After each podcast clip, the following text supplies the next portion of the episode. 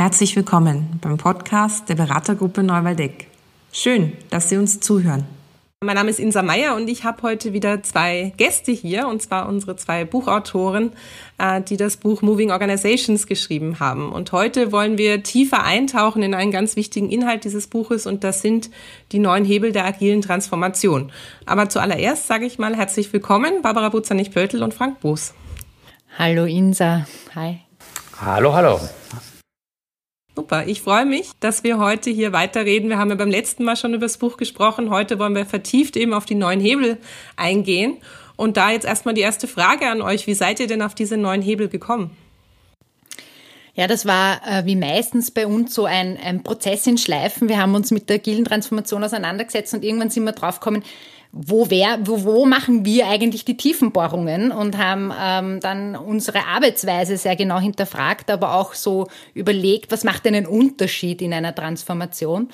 Und so sind wir dann eigentlich auf die, die neuen Hebeln gekommen. Es sagt, es gibt nicht ein oder zwei oder drei Dinge, die, die da sind und gleichzeitig sind es auch nicht unendlich viele. Genau. Und so haben sich dann diese Themen herauskristallisiert. Wie sind's, warum sind es denn jetzt genau neun geworden eigentlich? Ich ich würde sagen, das ist eher aus, dem, aus der Praxis heraus entstanden, ähm, die, wir, indem wir eben geschaut haben, quasi wie, wie, was wirkt und wie geht das. Und das war nicht vorher geplant, dass es genau neu war. Das hat auch keine irgendwelche sonstige Bedeutung, sondern es ist eigentlich, ich würde sagen, gelebte Praxis, die dazu geführt hat, dass es neuen Hebel geworden sind. Habt ihr vielleicht ein Beispiel für eine eurer Beobachtungen, die, aus der ihr dann einen Hebel abgeleitet habt? Aus der Beobachtung, ja, es ist ganz einfach Dinge, die sich durchziehen, würde ich mal sagen.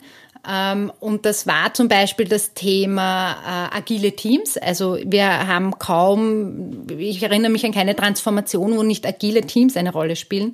Und dann haben wir uns gefragt, was ist so der Unterschied in agilen Teams? Was, was können die? Was, was, was gelingt da auch, wenn, wenn, wenn, wenn es um die Transformation geht? geht. Das war ein, ein, ein ganz klares Zeichen. Und dann natürlich auch, und so kam auch der erste Hebel ähm, zustande, was ist eigentlich da auch so im Fokus, die Entscheidungen und äh, gute Entscheidungen zu treffen oder andere Entscheidungen zu treffen, bewusste Entscheidungen zu treffen, das war auch augenscheinlich, dass wir gesagt haben, was passiert da und äh, das passt auch gut zu unserem systemischen Ansatz, dass wir ganz einfach sagen, okay, wo werden Entscheidungen wie getroffen? Das ist so aus meiner Perspektive auf jeden Fall. Wie, wie, wie meinst du das, Frank? Ja, äh, ein anderes Beispiel war das, als wir uns äh, mit dem Thema beschäftigt haben, wie denn so Organisationen die agiler sind, irgendwie erkennbar sind und war relativ klar, man erkennt sie daran, dass sie relativ schnell auf ihre Entscheidungsformen Bezug genommen haben und äh, man sie daran erkennen kann, auch in der eigenen Praxis, dass sie schneller Entscheidungen treffen, schlichtweg als ein Kriterium und dass sie dafür Sorge tragen, dass dieser Prozess des Entscheidungsgenerierens einfach besser sozusagen passiert. Und insofern stand es ganz oben drauf und was hilft dann in weiterer Folge, damit Entscheidungen tatsächlich auch schneller getroffen werden, beziehungsweise Entscheidungen, die schlecht getroffen werden, auch schnell korrigiert werden, dann quasi kommen die anderen Hebel, quasi, wenn man so will, hinten dran. Wir werden dann eh später nochmal drauf das Thema äh, kommen will. Das hat natürlich was mit Führung und mit der Art und Weise, wie Macht verteilt wird in Organisationen zu tun, aber das ist etwas, was eigentlich sehr schnell erkennbar und, und auch messbar ist, wenn man so will, ja. Wir haben es ja auch bei uns selber gemerkt, als wir angefangen haben, diese agilen Methoden in Neuwaldeck anzuwenden, dass die Anzahl der getroffenen Entscheidungen in den Sitzungen signifikant nach oben gegangen ist. Ah, okay. Okay, also das heißt auch aus der eigenen Praxis dann mit heraus natürlich. Okay. Ja, jetzt sind wir inhaltlich schon ein bisschen eingestiegen. Und zwar habt ihr schon gesagt, der erste Hebel ähm, ist äh, der Hebel der Entscheidungen. Vielleicht gehen wir es mal kurz durch. Was sind denn die anderen Hebel? Ähm, der zweite Hebel, äh, den wir anvisieren, ist das Thema Kultur. Da geht es ganz viel darum auch, dass auf der einen Seite viele Organisationen kommen zu uns und merken so, hey, wir brauchen ein anderes Mindset, die Art und Weise, wie wir arbeiten, äh, klappt nicht, das, wir würden das nicht als agil bezeichnen. Äh, äh, und insofern fragen, war dann immer die große Frage, was ist eine äh, agile Kultur und viele Organisationen wollen genau da ansetzen. Und da ist auch so ein Punkt, auf der einen Seite sind wir würde ich sagen, Expertinnen der Kultur und kennen uns damit aus und gleichzeitig wissen wir aber auch, dass man Kultur nicht direkt beeinflussen kann. Und insofern ähm, sagen wir auch immer, es geht um auf die Bande zu spielen und um Muster äh, da, da aufzudecken und mit denen zu arbeiten. Ja. Äh, der dritte Hebel ist Purpose. Ähm, äh, dazu haben wir auch ein, ein eigenes Buch von Michael Möller und Franziska Fink. Worum es uns eigentlich geht, ist, dass in einer agilen Transformation, gerade wenn es um so viel äh, Unsicherheit geht, Ausrichtung braucht. Und das wird in, in, in, in dem Kapitel auch nochmal genau vertieft. Ein Nutzen für die agile Transformation und auch darin die Organisation, wie das auch Mensch und, und, und Organisation gut in Verbindung bringt.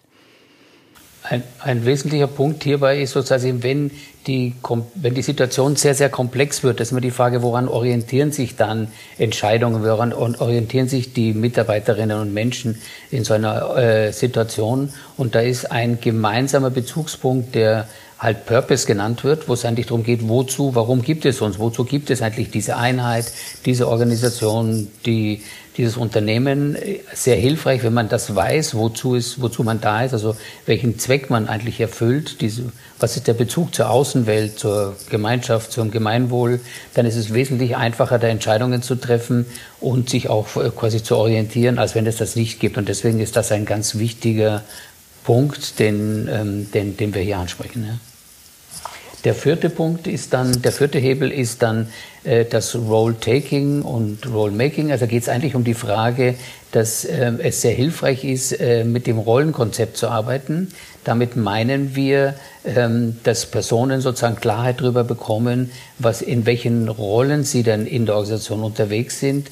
Und eine agile Organisation hat in der Regel, haben Personen dort weit mehr als ein, zwei, drei Rollen. Sie haben viele Rollen und diese Rollen sozusagen ähm, sind auch dadurch gekennzeichnet, dass man weiß, was sind die konkreten Erwartungen an die Ergebnisse, die diese, diese Rolle zu, zu generieren hat. Ja? Und dafür gibt es dann eigene Schritte, wie man dann in diese Rolle hineinschlüpft. Wir nennen das Rolltaking, quasi, dass es manchmal auch durch Wahlprozesse gemacht wird, so dass einfach klar ist, quasi, was ist hier jeweils ausgesprochene Erwartung an die Ergebnisse dieser Rolle und man nicht einfach so tut, quasi ist es eh klar, was hier jeder zu tun hat, sondern das so ein bisschen im, im Verborgenen bleibt. Und deswegen ist diese Vielfalt der Rollen, die einzelne Personen übernehmen ähm, können in so einer Organisation, ganz wichtig, weil sie auch die Möglichkeit darstellt, nämlich sich zu entwickeln und weiterzuwachsen. Und das ist schon ein bisschen ein Übergang dann auch zu dem nächsten der Hebel. Genau, weil der, der nächste Hebel ist dann äh, entwickeln und wachsen. Und ähm, da steckt so dahinter, dass wir der Meinung sind, dass Organisationen diese Resonanzräume für Entwicklung und Wachstum äh, herstellen sollen müssen können ähm, damit eben die Menschen, die in so einer agilen Organisation oder eigentlich in einer Moving-Organisation äh, sind, sich permanent an sich und aber auch an der Organisation arbeiten.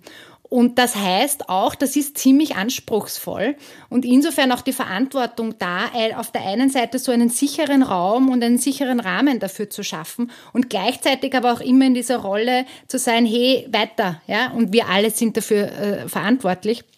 Und ein gemeinsamer äh, getragener Glaubenssatz in solchen Organisationen ist ganz einfach Entwicklung, äh, nur, Entwick nur durch Entwicklung entsteht Wachstum und, äh, äh, äh und auch in dem Gemeinsamen, auch im Team. Ja, und insofern geht es darum, ein Feedback nicht zurückzuhalten, sondern es zur Verfügung zu stellen, weil alles andere würde Schaden anrichten. Und das ist schon so ein Glaubenssatz, würde ich sagen, der vielleicht schon äh, äh, theoretisch lange da ist, aber in der Umsetzung ähm, noch einmal einen Unterschied macht ähm, da. Ähm, das ist auch quasi eine der Grundannahmen des Buches, ja, deswegen heißt es ja auch Moving Organizations, besteht darauf quasi, dass, darin, dass die Organisationen und die daran Beteiligten in ständiger Bewegung sein müssen, damit sie mit dieser Komplexitäts- äh, Anmutung und mit diesen Vielfalt und mit der Dynamik, die außen herum überhaupt fertig werden können. Ja? Nur wenn man in vielen, vielen Teilen in Bewegung ist, wird es gelingen, quasi da ähm, ähm, mit der Augen, mit der Nasenhöhe quasi über dem Wasser zu bleiben. Und äh, die neuen Hebel beschreiben so quasi Ansatzpunkte, die helfen, quasi diese Bewegung zu verstärken, zu unterstützen, beziehungsweise ins Auge zu fassen und zu schauen, wo das denn noch besser gelingen könnte. Also der sechste Hebel, da geht es um die zehn Fähigkeiten von Personen und Individuen in so einer Moving Organization. Die haben wir hier auch beschrieben, was eigentlich im Kern darum geht, äh, mit dieser Unsicherheit und Unplanbarkeit äh, umzugehen. Und äh, da gibt es unterschiedliche Praktiken, wo man, wo man ansetzen kann. Viele davon kennen, kennt man auch schon. Es geht auch so um eine Art des Improvisierens. Ähm, es geht auch darum, äh, ähm, gewisse Praktiken wie äh, in Schleifen zu denken, aber auch zu arbeiten, sind alles Beispiele was wir erkannt haben, wir könnten natürlich jetzt in jeder dieser Fähigkeiten eintauchen. Gleichzeitig gibt es so eine Metakompetenz, ähm, die, die, die hilfreich sind, wenn die Individuen können. Und das ist die Art und Weise, wie, äh, äh wie, wie in der Organisation miteinander gesprochen wird. Das hat, und Sprache zur Klärung beitragt. Ähm, um was geht's hier eigentlich? Und das, wir haben es schon bei Wachsen und Entwickeln, aber auch bei Rolle, aber auch bei Entscheidungen geht's viel um Klarheit. Und diese Sprache unterstützt ganz einfach die Beobachtungen, die Art und Weise, äh, was das auslöst. Und da haben wir gemerkt, das ist auch so ein Arbeiten an der eigenen Haltung. Ja, also das, äh, also eine Mischung von, wie kommuniziere ich und wie ver verknüpfe ich das auch mit meinen eigenen Emotionen, Gefühlen, Bedürfnissen. Und insofern, ähm, würden wir sagen, das ist so eine wichtige Kompetenz, an der man in der Gruppe, aber auch individuell gut arbeiten kann. Der nächste Hebel ist das Thema Führung und Macht. Ähm, das ist überhaupt etwas, würde ich sagen, ein Hebel, der sowieso ähm, für alle spannend ist. Äh, Führung, gerade wenn es um Transformation geht, aber auch Moving Organizations natürlich, auch ähm, zu sagen, wie schaut Führung eigentlich aus in so einer Organisation? Und ich würde sagen, äh, eines der wichtigen Themen ist, dass Führung anders und neu verstanden wird. Es geht viel um verteilte Führung und da versuchen wir auch zu erklären, was verstehen wir unter verteilte Führung. Das ist mal so ein Aspekt. Und das andere ist so dieser äh, Machtaspekt. Ähm, Frank, magst du dazu vielleicht was sagen?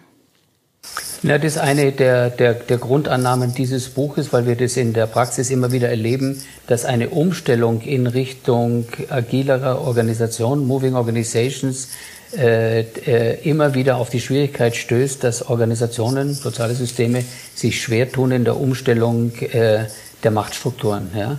Also Macht heißt ja eigentlich Einflussnahme und die Art und Weise, wie geführt wird und ist etwas, was durchaus positiv und wichtig für jedes soziale System ist. Macht schafft ja sowas wie ähm, Sicherheit und schafft, holt, holt Unsicherheit aus dem System raus. Nur die Art und Weise, wie das Organisationen bisher eingeübt haben, ist in vielen Fällen nicht sehr hilfreich, wenn man agiler werden möchte.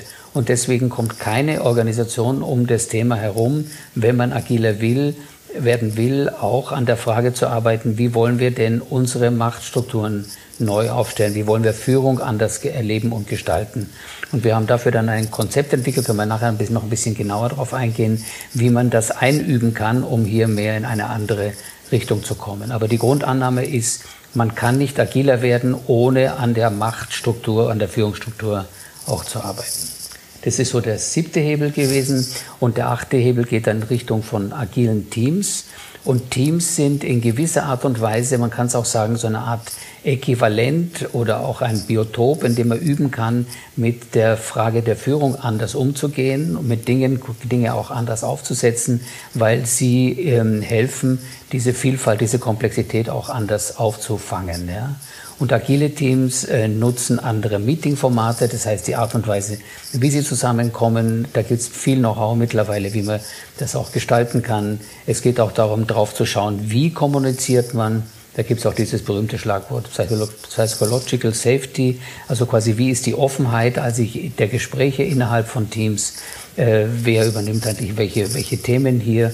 Und da gibt es eine ganze Reihe von Dingen, die wir vielleicht nachher auch mal ein Stück noch weiter vertiefen können. Wir denken, das ist auch ein ganz mächtiger und zentraler Ansatzpunkt, wenn man dann in diese Richtung gehen möchte. Und wenn man jetzt auf den neunten Hebel schaut, die soziale Innovation, geht es im Kern darum, dass das eigentlich darstellt, dieses neue Arbeiten und anders arbeiten und mit allem, was dazugehört. Das heißt, wie sind die Abläufe, wie, äh, äh, welche Teams gibt's, wer nimmt welche, übernimmt welche Verantwortung, wie schauen Entscheidungsprozesse aus, aber auch welche neuen Produkte gibt's, gerade in der Digitalisierung, wo es darum geht, wie schauen die neuen Produkte aus, was heißt das wieder für die Arbeitsprozesse. Und eigentlich kann man sagen, wenn wir auf die soziale Innovation sind, es wird umso innovativer, je weiter das Scope wird. Man kann jetzt sagen, man braucht vielleicht äh, ein ganz neues Geschäftsmodell aufgrund der Digitalisierung. Es kann aber auch sein, dass es nur ganz spezifische Produkte braucht, die ein anderes Arbeiten in gewissen Bereichen braucht. Oder und kann aber auch sein, dass es nur um Arbeitsweisen geht, ja, eine Form der digitalen Arbeit. Und da hier diese Skala so im, im Blick zu haben und sagen, was braucht man da eigentlich und welche Form der sozialen Innovation, wie stark durchdringt die die Organisation, das ist auch so der, der, der letzte Hebel, der nochmal so ein bisschen den Metablick auch auf, auf, auf, auf die Organisation hat, ja. Ja, äh, danke für diese Erläuterung auch der neuen Hebel. Äh, jetzt stellt sich bestimmt für viele die Frage, okay, und mit welchem fange ich jetzt an? Da kann ich ein konkretes Beispiel sagen, eines Kunden einer sehr, sehr großen, ähm, sehr staatsnahen Organisation. Die haben diese neuen Hebel genommen und sich angeschaut quasi, was ist eigentlich, wo, wo, wo befinden wir uns denn im Moment und welche Programme, Projekte laufen derzeit und auf was zahlen sie ein und ähm, haben die neuen Hebel, wenn man so will, als eine Diagnose genutzt, um die eigene Organisation einzuschätzen. Haben dann auch Führungskräfte dazu eingeladen, dies auch zu machen. Man kann das quasi auf einer ganz banalen Ebene auch sagen, quasi, wie gut sind wir bei jedem der Hebel auf einer Skala von eins bis zehn, ja? Und haben sich dann aber gesagt, okay, wir starten jetzt nicht mit dem, wo wir am schlechtesten positioniert sind. Also da kam interessanterweise die Frage heraus, Macht und Führung ist noch ganz old style, ja? Und das ist gar nicht so gut, äh, sondern die haben sich überlegt, welche der Hebel können wir als nächstes gut ansetzen, um da einen substanziellen Schritt weiterzukommen in, in 2021. Und dann schauen wir uns am Ende des Jahres an, was machen wir das nächste Jahr. Und sie haben sich dann entschieden, äh, an zwei Fragen zu arbeiten. Das eine ist die Frage des Purpose. Was ist so quasi unser Bezug zur Gesellschaft und wie klar ist der eigentlich allen Beteiligten? Und die zweite Frage war, wie können wir unsere Teams und unsere Meetingstruktur quasi anders aufsetzen, um da einen Schritt weiterzukommen. Ja? Und haben dann ganz einfach quasi auf dieser, sage ich, sehr kurzen Diagnose mit eigenen ausgewählten Stakeholdern einen Schritt zu machen und gesagt, das sind für uns im Moment die wichtigsten. Und insofern wäre unsere Antwort auf deine Frage, das kann man allgemein und für alle nicht sagen, sondern das ist eine Frage, die jede, jede Organisation für sich und das auch immer nur temporär beantworten, sinnvoll beantworten kann mir, mir fällt spontan ein, ein, ein anderer Zugang ein, kommt nämlich auch darauf an, was ist der Case for Action, also wofür soll ich was wie verändern. Und bei einem Kunden war klar, dass die schnell in dieses iterative, schleifenhafte Arbeiten kommen wollen, weil es darum ging, wirklich neue Produkte äh, äh, zu etablieren und das auch auf eine Art und Weise, die mehr mit Agil zu tun hat, äh, wo es darum gibt, auch unterschiedliche Know-hows ähm, äh, in der Organisation zu verbinden. Die waren das nicht gewohnt. Bis jetzt hatten die Bereiche für sich selbst gearbeitet und da haben wir dann eine äh, äh, agile Teams aufgesetzt, die interdisziplinär zusammengesetzt waren und haben einmal diese Arbeitsweise äh, in einem zuerst mal in einen geschützten Rahmen aufgesetzt und mittlerweile ähm, hat sich diese Form des Arbeitens so gut etabliert, diese, diese agilen Teams, die an bestimmten Prototypen arbeiten, dass sie das für sich auch immer breiter äh, verwenden, weil sich das in der Organisation herumgesprochen hat, dass es sehr effektiv ist und sehr nahe an deren Herausforderung, äh, mehr digitale Produkte äh, da zu entwickeln. Und insofern da, das war ganz einfach auch so eine Dringlichkeit, dass genau das auch der Startpunkt war. Ja. Okay, also ja, kommt dann drauf an, wo man auch äh, gerade selber steht natürlich als Organisation und wo man auch hin möchte und ähm, wo man dann ansetzen kann. So habe ich es jetzt auch verstanden. Aus eurer Erfahrung heraus, ähm, wenn ihr so mit den neuen Hebeln arbeitet, gibt es irgendwie einen Trend, dass man sagt, der ist besonders schwierig. Also da haben auch viele Organisationen irgendwie immer wieder ja, Schwierigkeiten, das umzusetzen oder darauf sollten Organisationen vor allem schauen? Ja, das ist relativ klar. Wir haben es, glaube ich, schon mal erwähnt. Also der, die Hauptschwierigkeit ist der, der, die Umstellung der Führung und Machtstrukturen, was äh, äh, damit zu tun hat, dass die Grundfunktion von Führung und Einfluss, Macht, kann man auch sagen, darin besteht, Unsicherheit aus dem System rauszukriegen. Ja? Das ist ja der große Vorteil, den, den quasi äh, Macht auch mit sich bringt. Und in dem Moment, in dem man anfängt, dieses Verhältnis, wie das sich gerade eingespielt hat, wie jetzt hier Macht verteilt wird, umzustellen, produziert man automatisch einen ganz neuen Batzen an Unsicherheit. Ja? Das heißt, man multipliziert etwas, was man eigentlich absolut nicht haben will, nämlich in einer Situation der Umstellung, die eh schon viel Unsicherheit mit sich bringt, dann noch mehr Unsicherheit. Ja?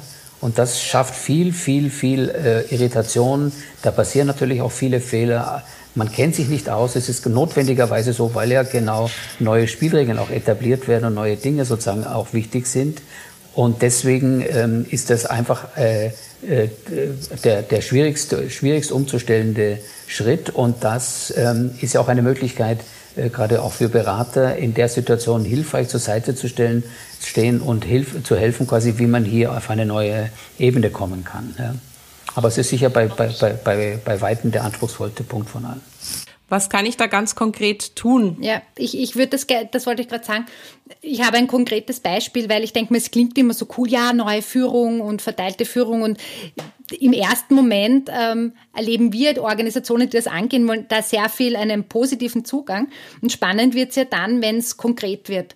Und da merken wir schon häufig in den Situationen, man spricht vorhin, hey Leute, es wird schwierig, diese neue Führungsposition äh, zu finden, zu definieren, da auch Dinge herzugeben. Und gleichzeitig, wenn es dann kommt, ist es ziemlich schmerzhaft, äh, was ich auch gut verstehen kann, weil was heißt das? Führung, so wie es die letzten 20 Jahre, 30 Jahre, wie auch immer, wie lange man arbeitet, kennengelernt habe, funktioniert so nicht mehr. Das heißt, ich muss für mich einen neuen Weg finden, was heißt Führung jetzt? Und Führung in dem Fall heißt vieles von dem, was wir kennen, dass ich viele Entscheidungen Entscheidungen treffe, dass ich alles weiß vielleicht, ähm, dass ich so auch ein bisschen Mittelpunkt manchmal bin. Von dem ist auch ein Teil von Loslassen, nicht nur, aber schon auch viel. Und das, was wir dann machen, ist eigentlich mit den Führungskräften aufzuzeichnen, was könnte denn so ein Soll sein. Also dann, da nutzen wir auch ein Modell äh, äh der, der neuen Autorität, dafür, um aufzuzeichnen, wie, was kann das Neue sein und was ist auch so ein bisschen ein, ein, ein, das heutige oder klassische Verständnis von Führung und zu schauen, wie kann man diese Transformation von Führung da auch gut mitbegleiten. Und das hat schon viel auch mit, gerade im Führungskontext, mit eigenen Glaubenssätzen zu tun. Das heißt, wir arbeiten da auch individuell dann mit den Führungskräften in, dieser, in diesen Umbruch, wie, wie sie ihre Rolle neu gestalten können. Und dann ist natürlich nicht jede Führungsrolle gleich. Ja? Und das ist aber das Feine, das ist so ein, ein Prozess des Entwickelns dann auch loslassen und dann auch entwickeln, ähm, wo sehr viel man gemeinsam auch geht. Ja? Und ich glaube, das ist eines so der zentralen Themen, da dran zu bleiben, aber nicht als im Einzelnen, sondern im Gemeinsamen, in den Führungsteams. Also nicht dabei zu bleiben, jeder macht sein Ding, sondern es geht ganz stark darum, hier auch immer wieder das ins Gespräch zu bringen. Das ist immer wieder so in diesen Wachsen und Entwickeln. Das heißt, auch diese Forderung in der Umstellung immer wieder formulieren zu können. Ja. Dankeschön. Ich schaue gerade so hin. Äh, soll, wollt ihr auf agile Teams noch mehr eingehen?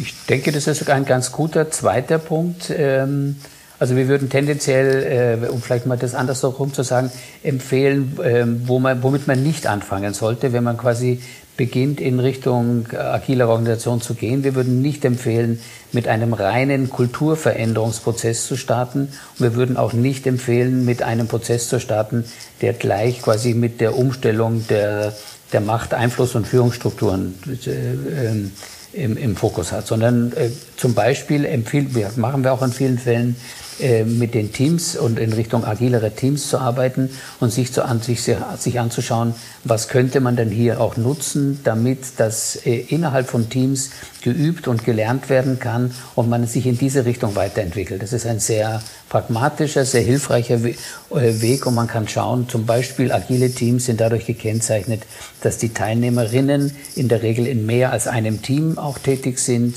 dass die Rollen, die sie dort in diesen Teams einnehmen, sozusagen explizit sind und ähm, dass sie halt lernen quasi, dass man da eigentlich nur auf Zeit dabei ist und gleichzeitig bestimmte Ergebnisse auch quasi ähm, äh, abliefert. Und ein wesentlicher Punkt ist immer der, dass man auch schaut, in diesen iterativen Schleifen zu arbeiten. Das heißt, dass relativ schnell vorläufige Ergebnisse den jeweiligen Abnehmern, Kunden, Kundinnen auch zur Verfügung gestellt werden kann, damit es auch gelingen kann. Und was die agilen Teams auch immer machen, sie arbeiten immer auch an ihrer eigenen Arbeitsfähigkeit. Also man ist nicht nur darauf fokussiert, was ist das Ergebnis oder Output, den man liefert, sondern auch, wie tun wir das und wie können wir das Wie Schritt für Schritt immer wieder verbessern, anpassen und weiterentwickeln. Hm. Ich würde sagen, es ist so wie ein Brennglas der Moving Organization, so ein, ein agiles Team. Da, ist, da spielt sich ganz viel ab, was wir auch in den anderen Hebeln besprechen. Da kann man experimentieren, wie, was heißt auch Führung, was heißt äh, sich gegenseitig Feedback geben. Die Sprache kann man hier gut äh, üben. Man kann schauen, welchen Form des Prozesses brauchen wir, damit wir gut ins agile Arbeiten reinkommen? Ja? Welche Form, Meetingsformate helfen uns dabei, wirklich auch die Ergebnisse zu erreichen? Welche Zielformate helfen uns? Und alle diese Dinge können halt in so einem agilen Team gut äh, experimentiert werden. Und ich finde so einen, einen feinen Zug, wenn man sagt, man probiert das mal aus und kristallisiert, es kristallisiert sich dann relativ schnell auch aus, welche Hebeln sind sehr natürlich und wo wird es auch schwierig. Ja? Also ich finde, das ist nochmal so ein, ein, ein wirklicher Fokus Fokus und da kann man schon viel lernen. Der Vorteil ist auch, dass man dann gleichzeitig auch an ganz konkreten Themen arbeiten kann. Und ich glaube, das ist auch so was Zentrales. Ich würde nicht Dinge ganz einfach nur so machen, sondern auch im Sinne von, ich brauche ein Ergebnis, ein Umzu, ähm, damit es auch so eine reale Sache wird und nicht nur wir machen jetzt zwei Workshops, schauen einmal, wie das ausprobiert. Das braucht schon noch Zeit, Minimum ein halbes, dreiviertel Jahr, bis man mal sagt, man kommt mal auch in diesen Rhythmus. Und Moving Organizations, da, da, da steckt ja auch die Bewegung drin und das ist auch so ein Kern. Es braucht einen bestimmten Rhythmus, an dem man äh, hineinkommen kann, damit sich diese Bewegung fortsetzen kann. Und äh, das kann man mit agilen Teams sehr gut aufsetzen und auch teilweise gut abgrenzen. Ähm, und was da nur wichtig ist, ist, äh, dass die Leute, die in diesen agilen Teams entsandt werden, weil es vielleicht zum Beispiel interdisziplinär aufgesetzt sind, auch das Commitment der Führungskräfte haben, dass das für Zeit gibt und zusätzlich auch so ein bisschen eine, eine Rückendeckung der Oberst des Top-Managements. Ja? Also dass das wichtig ist, dass es eine hohe Priorität hat. Ähm, das hilft ganz einfach nochmal und empfehlen würde ich, auch zu schauen, auch nochmal, was das äh, für die gesamte Organisation heißen könnte. Also da auch Ableitungen zu treffen, so Hypothesen zu bilden. Wir beschreiben ja die systemische Schleife sehr genau. Auch vielleicht auf, nochmal auf einer Metaebene zu schauen, was heißt das für die Organisation. Das finde ich da auch nochmal sehr spannend, wenn man äh, so, solche Teams oder ein Team da so etabliert. Dankeschön. Mal so ein bisschen äh, provokant gefragt aus eurer Erfahrung oder aus eurer Sicht, kann mit den neuen Hebeln jede Organisation durch die agile Transformation gehen? Ja, ist nicht, nicht, nicht provokant gefragt. Ich würde nur sagen, äh, unserer Erfahrung nach würden wir nicht alle neuen auf einmal äh, machen. Ja, das ist so quasi, wie man die Waschmaschine anstellt und alle Waschgänge auf einmal sozusagen äh, aktiviert. Das wird die Organisation etwas aus der Kurve tragen, sondern ich würde mir sehr genau anschauen, mit welchen Hebeln beginne ich, in welcher Reihenfolge und vielleicht ist so eine Faustregel, mehr als drei Hebel auf einmal sehr zentral in den Fokus zu stellen, ist nicht zu empfehlen, sondern besser Schritt für Schritt vorzugehen und sich dann anzuschauen, wie wirkt es und was ist das nächste. Also eigentlich würden wir sagen, Hebel nutzen und immer wieder in diese Meta-Ebene gehen, ein bisschen diesen Helikopter einsteigen und sagen, was wirkt, was funktioniert bei uns und wo braucht es quasi noch Nachbesserungen und was kann man als nächstes tun? Ich würde sagen, die neuen Hebel sind ein guter Orientierungspunkt und auch die Möglichkeit, schnell und einfach anzufangen. Ja, das wäre mal so das eine. Gleichzeitig wenn ich wirklich eine agile Transformation hier anstoßen möchte, braucht es auch dieses Überkonstrukt. Das heißt eben das, was der, was der Frank gerade besprochen, äh, erzählt hat, diese Helikopterperspektive. Und ich würde sogar noch eins dazusetzen, es braucht doch so eine prozessuale Begleitung. Ja, wie, wo soll es hingehen? Das heißt, ich würde nicht empfehlen, Einzelinitiativen unabhängig voneinander zu initiieren, sondern ich würde sagen, was ist eigentlich der Weg, den wir gehen wollen? Und das schließt ja dann eigentlich an das vierte Kapitel schon eher an, so wie gestaltet man so eine agile Transformation? Und ich finde, die Hebel geben halt die Möglichkeit, hier so Deep Dives zu machen und so wirklich sich mal zu fokussieren. Aber dieser Überbau, dieses prozessuale Arbeiten braucht es hier trotzdem, glaube ich, noch einmal. Also insofern, das würde ich eher sagen, ist so der, der die Sicherheit, damit man sich in so einem Prozess gut bewegen kann, ja. Vielen Dank für die Einblicke in die neuen Hebel. Meine letzte Frage. Was habe ich euch denn noch nicht gefragt zu den neuen Hebeln, was ich euch noch fragen sollte? Schon wieder so überraschend. nein, ich glaube, ich, nein, ich würde sagen, die Erwartung jetzt quasi unseres Gesprächs äh, äh, ist, äh, dass man darauf neugierig geworden ist und sich das dann, was man sich äh, in der Tiefe näher anschauen möchte, dann auch in dem Buch gut nachlesen kann. Wir haben natürlich alles jetzt nicht so in der Form jetzt hier transportieren können, ähm, aber es sollte quasi so ein, ein ja, ein neugierig, neugierig machen äh, und auch eine, das war ja auch unser Anspruch, eine, ich sag mal, adäquate, adäquate Verdichtung von vielen Themen zu machen, sodass man quasi weiß, was ist ein möglicher nächster Schritt, den man hier gehen möchte. Ja. Äh, eins fällt mir vielleicht ein, ähm, was ich noch dazu sagen möchte, ist vielleicht, dass diese Hebel eine gute Orientierung sind ähm, und wie so Ankerpunkte verstanden werden können. Was es nicht sein soll, ist diese Komplexität einer Transformation und auch einer Moving Organization da zu reduzieren, also zu sagen, das ist eine agile Transformation, so funktioniert das ist es aus meiner Sicht nicht, ja. ähm, sondern es braucht eben ein Eintauchen, ein breiteres Verständnis dafür. Insofern sind die neuen Hebel können nicht existieren, auch ohne die anderen äh, Kapitel eigentlich im Sinne von, was verstehen wir unter agil und Resilienz und auch, auch wie schaut so ein Transformationsprozess aus. Das gehört schon auch dazu, sich dieser Komplexität zu stellen. Und gleichzeitig, was hilft in komplexen Situationen, ist ganz einfach so Ankerpunkte zu haben. Und genauso ist es auch aus meiner Sicht zu verstehen. Wir haben eine Zeit lang auch mit dem Begriff gerungen, wie wir das benennen, haben uns dann für den Begriff Hebel entschieden. Man könnte auch sagen, das sind sowas wie Türen. Und wenn man dann die eine Tür aufmacht, dann betritt man einen Raum und kann dann hier viele neue und andere Dinge entdecken. Der Begriff Hebel ist für uns deswegen stimmiger, weil er in den Kontext einer Moving Organization mehr das zum Ausdruck bringt, was wir eigentlich wollen, nämlich diese Bewegung, diese Beweglichkeit oder die Bewegungsfähigkeit zu fördern, zu erhöhen, eigentlich besser widerspiegelt, als das andere Begriffe täten. Und deswegen ist der Begriff Hebel eigentlich entstanden. Vielen Dank für die Einblicke in die neuen Hebel ähm, aus dem Buch Moving Organizations. Wenn Sie Fragen haben zu den neuen Hebeln oder zu unserem Podcast oder auch Rückmeldungen, melden Sie sich gerne bei uns äh, unter podcast.neuwaldeck.at. Da freuen wir uns von Ihnen zu lesen. Und ich sage Dankeschön an Barbara und Frank für dieses Gespräch und freue mich aufs nächste Mal. Danke, Insa. Danke, Insa. Danke, Danke. Babsi.